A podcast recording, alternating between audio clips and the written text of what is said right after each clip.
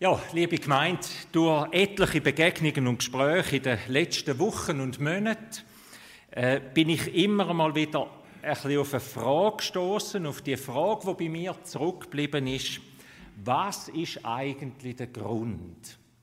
Was treibt der Mensch, die Menschen, was treibt die Menschen an, so zu leben, so zu handeln, wie ich jetzt das wahrnehme, wie mir das entgegenkommt?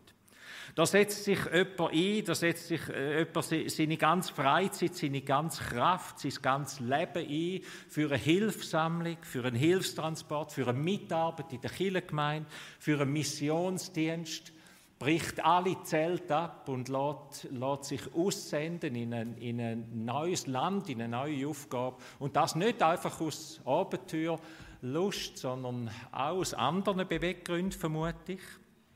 Da kehren langjährige Christen ihrer Kirche den Rücken zu, weil sie unterschiedliche Auffassungen haben, wie man einer weltweiten körperlichen Krankheit begegnen soll. Kirchen hier bei uns umeinander, noch und nöcher und Kirchen auf der ganzen Welt, wo ein Drittel weniger Mitglieder haben nach der Pandemiezeit. Was passiert da? Was sind Beweggründe? Was treibt die Menschen an? Personal muss man entlassen, wichtige Dienste muss man streichen, wo wir jetzt auch von wichtigen Diensten gehört haben, die Kirchen tun weltweit. Da verdient der Jungs Berli mehr als 20.000 Franken im Monat.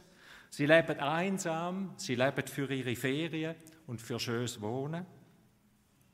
Da erlebt die Pfarrerin wegen ihrem Glauben und wegen ihrer Art viel Widerstand, anonyme Verleugnungen, Verletzungen und sie, sie schafft trotzdem liebevoll weiter. Was treibt uns Menschen an? Was treibt dich an, zum so leben, dein Leben so zu leben, wie du dein Leben lebst? Wieso sind wir die, wo wir sind? Warum tun wir da, wo wir tun und tun wir nicht etwas anderes? Und ich bin beim Apostel Paulus gelandet, wo wir in der Lesung gehört haben. Und da hat mich neu, neu bewegt und äh, neu erfüllt. Im Philipperbrief sagt das ähnlich, wir haben es gehört im, in, der, in dem ersten Korintherbrief und im Philipperbrief sagt er, der Eifer ums Gesetz hat mich angetrieben. Das alttestamentliche Gesetz, Gottes Gebot, wie er es gelernt hat, das hat ihn angetrieben, dass er alles tun hat, was dem Gesetz äh, äh, genügen tut und dass er alles sagt und alles andere lasse ich weg. Und für ihn hat das geheißen, ich muss alle, die nicht so leben wie ich, die muss ich bis aufs Blut verfolgen.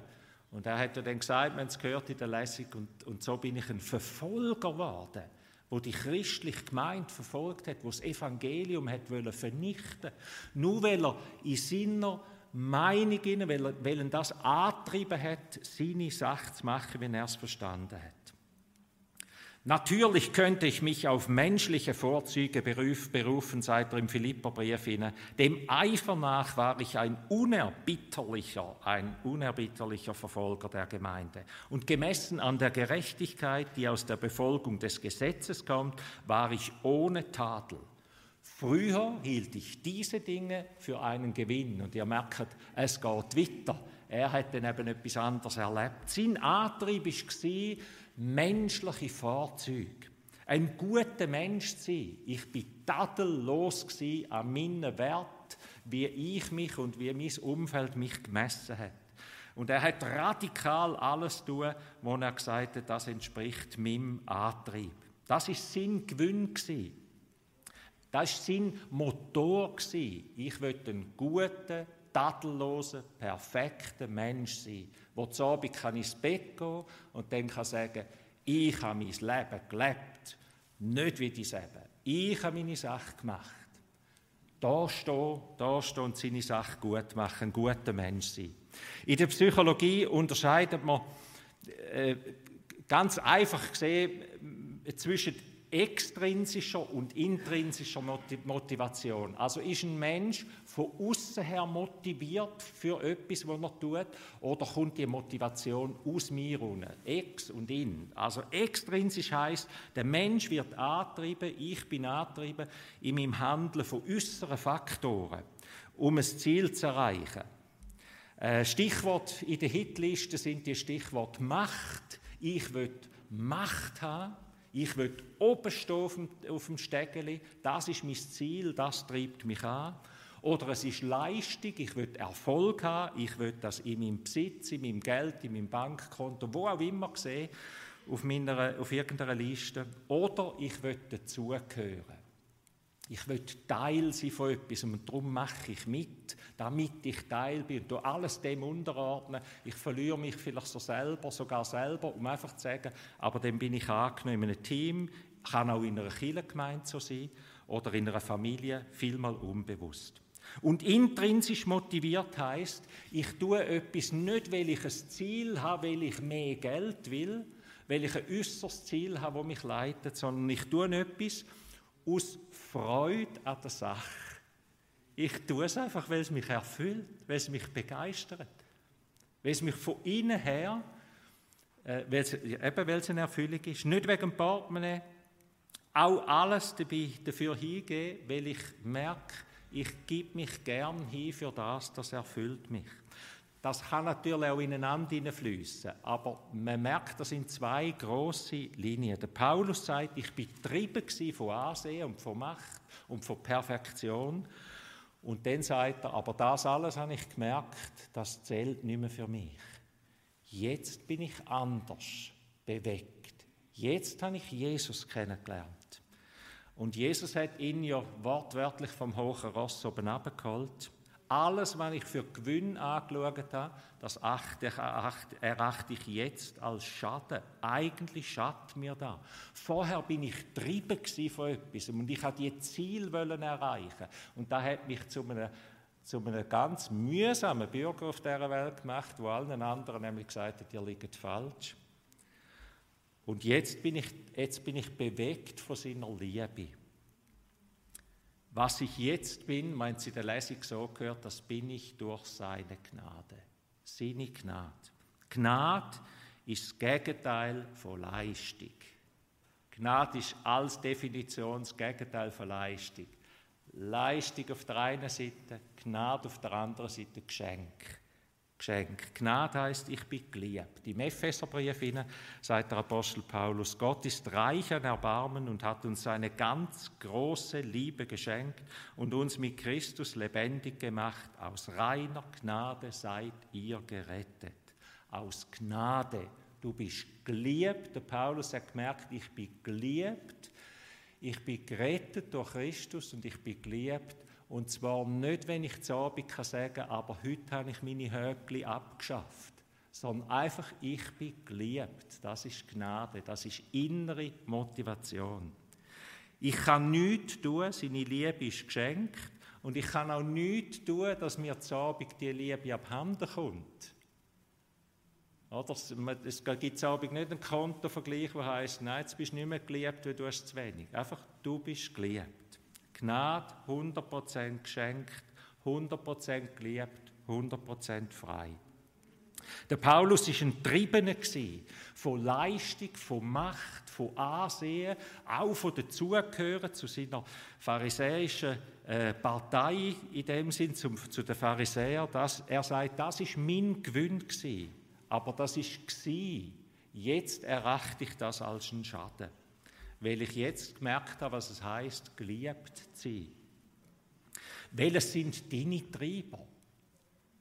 Ich glaube, das sind ganz entscheidende Fragen für uns, auch für uns als Christen. Welches sind deine Treiber für dein Leben? Was treibt dich an, so zu leben, wie du lebst? Deine Agenda so zu ordnen und so zu fühlen, wie du das jetzt tust? Was sind die tiefen Antreiber? Und das sind Fragen, die haben wir nicht einfach in, einmal geschwind einen Zettel führen und zwei Sachen aufschreiben, haben wir die nicht erledigt, sondern da muss man sich ein bisschen auf die Schliche kommen, da muss man sich nachdenken, da muss man immer wieder ein bisschen in sich hineinlassen. Sein Geist entlarvt falsche Antreiber, die uns knechten. Da können wir nur sagen, bitte, Heiliger Geist, zeig du mir auf, wo dass ich von falschen Sachen angetrieben bin, wo mich etwas knechtet, und ich eigentlich müsste sagen, wie der Paulus, das schadet mir. Eigentlich schadet er mir und wahrscheinlich meinem ganzen Umfeld. Weil ich getrieben bin von etwas, wo mich knechtet, wo mich ins Unglück treibt und nicht frei macht. Jesus ist gekommen, haben wir gehört heute Morgen in dem neuen Wochenspruch, um uns frei zu machen, um uns selig zu machen, um da, wo da verloren geht, um da verloren zu finden und zu retten und neu zu machen. Weißt du dich geliebt, so wie du bist? Von Gott her würde ich meinen, das ist das größte Ziel und sein größter Wunsch überhaupt. Er wird retten und er will, dass wir wissen, dass wir dreit sind, geliebt sind, dass wir aus Gnade da sind, wo wir sind. Und eigentlich könnte es jetzt hier fertig sein, meine Predigt. Jetzt hat sie noch einen dritten Punkt, weil der Paulus weiterredet. Und das dunkelt mich so spannend. Jetzt sagt der Paulus auf das Mal, aber aus dieser Gnade, also ich bin der und habe gemerkt, das ist ein Schaden und jetzt hat mich Jesus innen raus berufen zu einer Hingabe. Ich lebe aus seiner Liebe. Und jetzt sagt der Paulus, und da macht jetzt aus mir, dass ich mein Leben noch viel mehr hergebe für etwas. Ich gebe mein Leben her, aber nicht mehr als Triebenen, als ein, wo hinten dran einer den Stock jagt oder schlägt oder geißeln und sagt, so jetzt mach etwas, das ist immer noch zu wenig, sondern einfach, weil er sagt, das erfüllt mich von innen raus. Ich darf mein Leben hingeben für die Sache von Gott.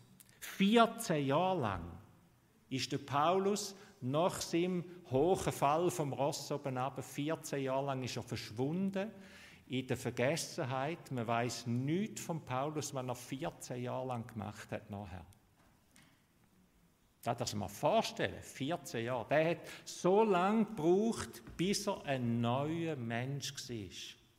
Also wenn es dir und mir nicht gelingt, heute Nachmittag zu sagen, da sind meine Treiber und morgen möchte ich mich neu da orientieren, dann sind wir in guter Gesellschaft. Das geht nicht so. Da müssen wir lernen, da müssen wir lernen, was treibt mich an und schadet mir und meinem ganzen Umfeld. 14 Jahre hat der Paulus gelernt. Und dann ist er gekommen als einer, der sagt, aber wann ich bin, da bin ich durch Gnade. Und ich gebe mein Leben leidenschaftlich hin, ähm, damit das Reich von Gott wächst. Seine Gnade, sagt er, ist in mir nicht ohne Auswirkung geblieben. Wer Gnade erfahrt, sagt nicht, ach, ist das schön, ich bin geliebt, sondern der sagt, da fließt etwas da durch, wie ein Sportler, der seinen Sport machen will, auch wenn es nicht mehr um Ranglisten geht, oder wie ein Musiker, der sein Instrument will spielen und will musizieren auch wenn es keine CD und kein weiß nicht was davon gibt. Wer einfach sagt, das erfüllt, doch kommt ein Klang durch mein Leben. Ich habe mehr geschafft als alle anderen, aber eben nicht als Antreiber, im Hintergrund ein Antreiber, du musst, Paulus, sondern seine Gnade macht mich nicht untätig. Im Titus schreibt er nachher einmal einem von seinen Zöglingen, die Gnade hat mich erzogen.